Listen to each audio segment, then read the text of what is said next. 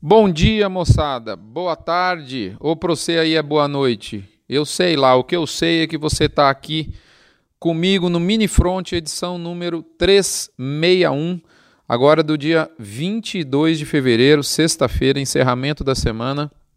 Essa edição está indo ao ar. Lembrando a você, como você sabe, o oferecimento especial vem por conta de MSD com a sua extensa e eficiente linha de saúde e reprodução animal. Vmax, aditivo para recria, engorda e reprodução de bovinos. Conan, uma linha especialmente formulada para uso no período das águas, o Aglomerax, uma linha completa de suplementação mineral. Boitel da Agropecuária Grande Lago, em Jussara, Goiás, o maior boitel da América Latina. Bifet, suplemento energético da Vacinar para engorda e reprodução de bovinos. E frigorífico Minerva. Lembrando a você que você que escuta ou lê o Mini Front pode se tornar assinante do Notícias do Front, basta você ir na guia de planos lá do site. Por um valor inferior a um cafezinho de aeroporto junto com o pão de queijo, você fica sabendo mais e fica sabendo antes sobre o mercado do boi gordo e, além disso, contribui para a obra do Hospital de Amor lá de Barretos. Afinal de contas, 6 a 8% do valor bruto da sua assinatura vai diretamente para o hospital. Moçada, mini front na área, nós vamos falar do boi, não é verdade? Arroba do boi, arroba da vaca e tudo isso com muito reflexo também na cria. Com relação à arroba média do Brasil, dá para a gente falar que nós voltamos exatamente ao mesmo patamar de onde saímos na no Réveillon. Ou seja, nós atingimos aí 143,19, que é um beicinho de pulga, apenas dois centavos a menos do que a derradeira cotação do ano de 2018. Já faz 15 dias que o cenário é de um leve né, aumento, é um, é um, melhor dizendo, há 15 dias o cenário é levemente construtivo para os preços da arroba. Você que é assinante do Front tem acesso ao status do BIF Radar. Você percebeu, há duas semanas atrás, eu disse que o percentil de alta tinha assumido a guia do estradão da previsão de preço da arroba no curto prazo. E, portanto, a recuperação de preços havia se tornado a maior probabilidade de ocorrência do mercado. E é exatamente o que aconteceu. Só que o Brasil pecuário definitivamente não é um país, mas sim um continente. Quando a gente olha no todo do Brasil, nós recuperamos preço. É, mas você ainda tem algumas partes, por exemplo, do Mato Grosso do Sul, com 15 dias de escala, principalmente para fêmeas e com mercado mais frouxo. Você vê São Paulo, que apesar das escalas apertadíssimas, o boi está sendo segurado meio que a laço. A caixa de ferramentas da indústria está aberta e está operando. Entendedores do mercado entenderão. Mercado futuro que o diga, indicador e por aí vai.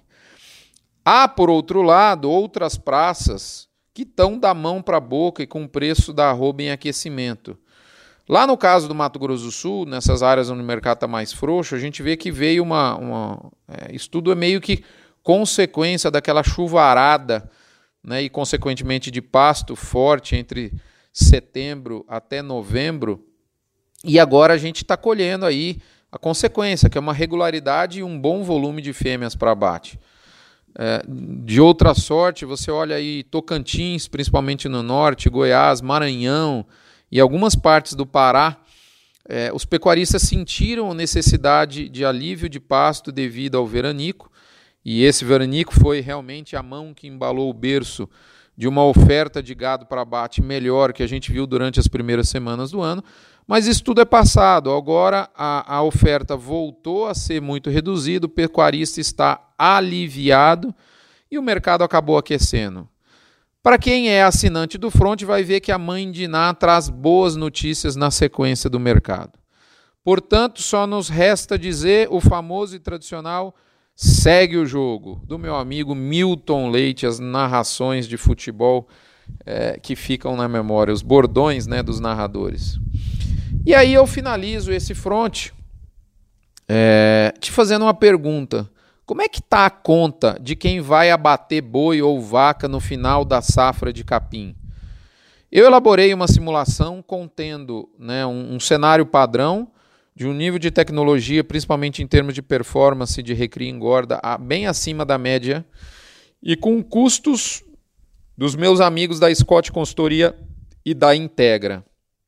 Nessa simulação, eu inclusive inseri é, uma boa gestão de risco de preço que dá para você fazer nesse momento na bolsa, eu não tenho dúvida nenhuma. E aí eu, eu, eu, tiro várias conclusões, os números e principalmente as conclusões são muito importantes. Bora dar uma olhadinha lá no Front Premium? Hã?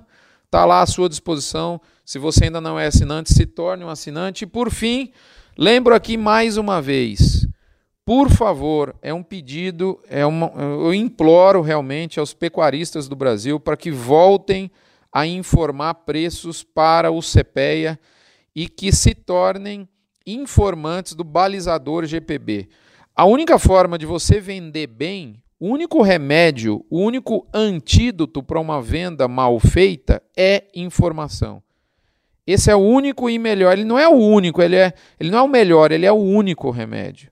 E quando você passa a ser informante do CPEA, você colhe um indicador de preços mais plausível com o mercado. Quando você passa a ser informante do balizador do GPB, você colhe uma informação de mercado mais real. Se você tiver alguma dúvida de como se tornar informante do CPEA e informante do balizador GPB, que é o maior grupo de pecuária do Brasil, com mais de com aproximadamente 1.500 integrantes. Você tem informação de preço muito bacana. Né? Deixa um comentário lá no blog, lá no nosso site, e eu volto a informação para você, ok? Até a próxima semana. Fiquem todos com Deus. Um abraço.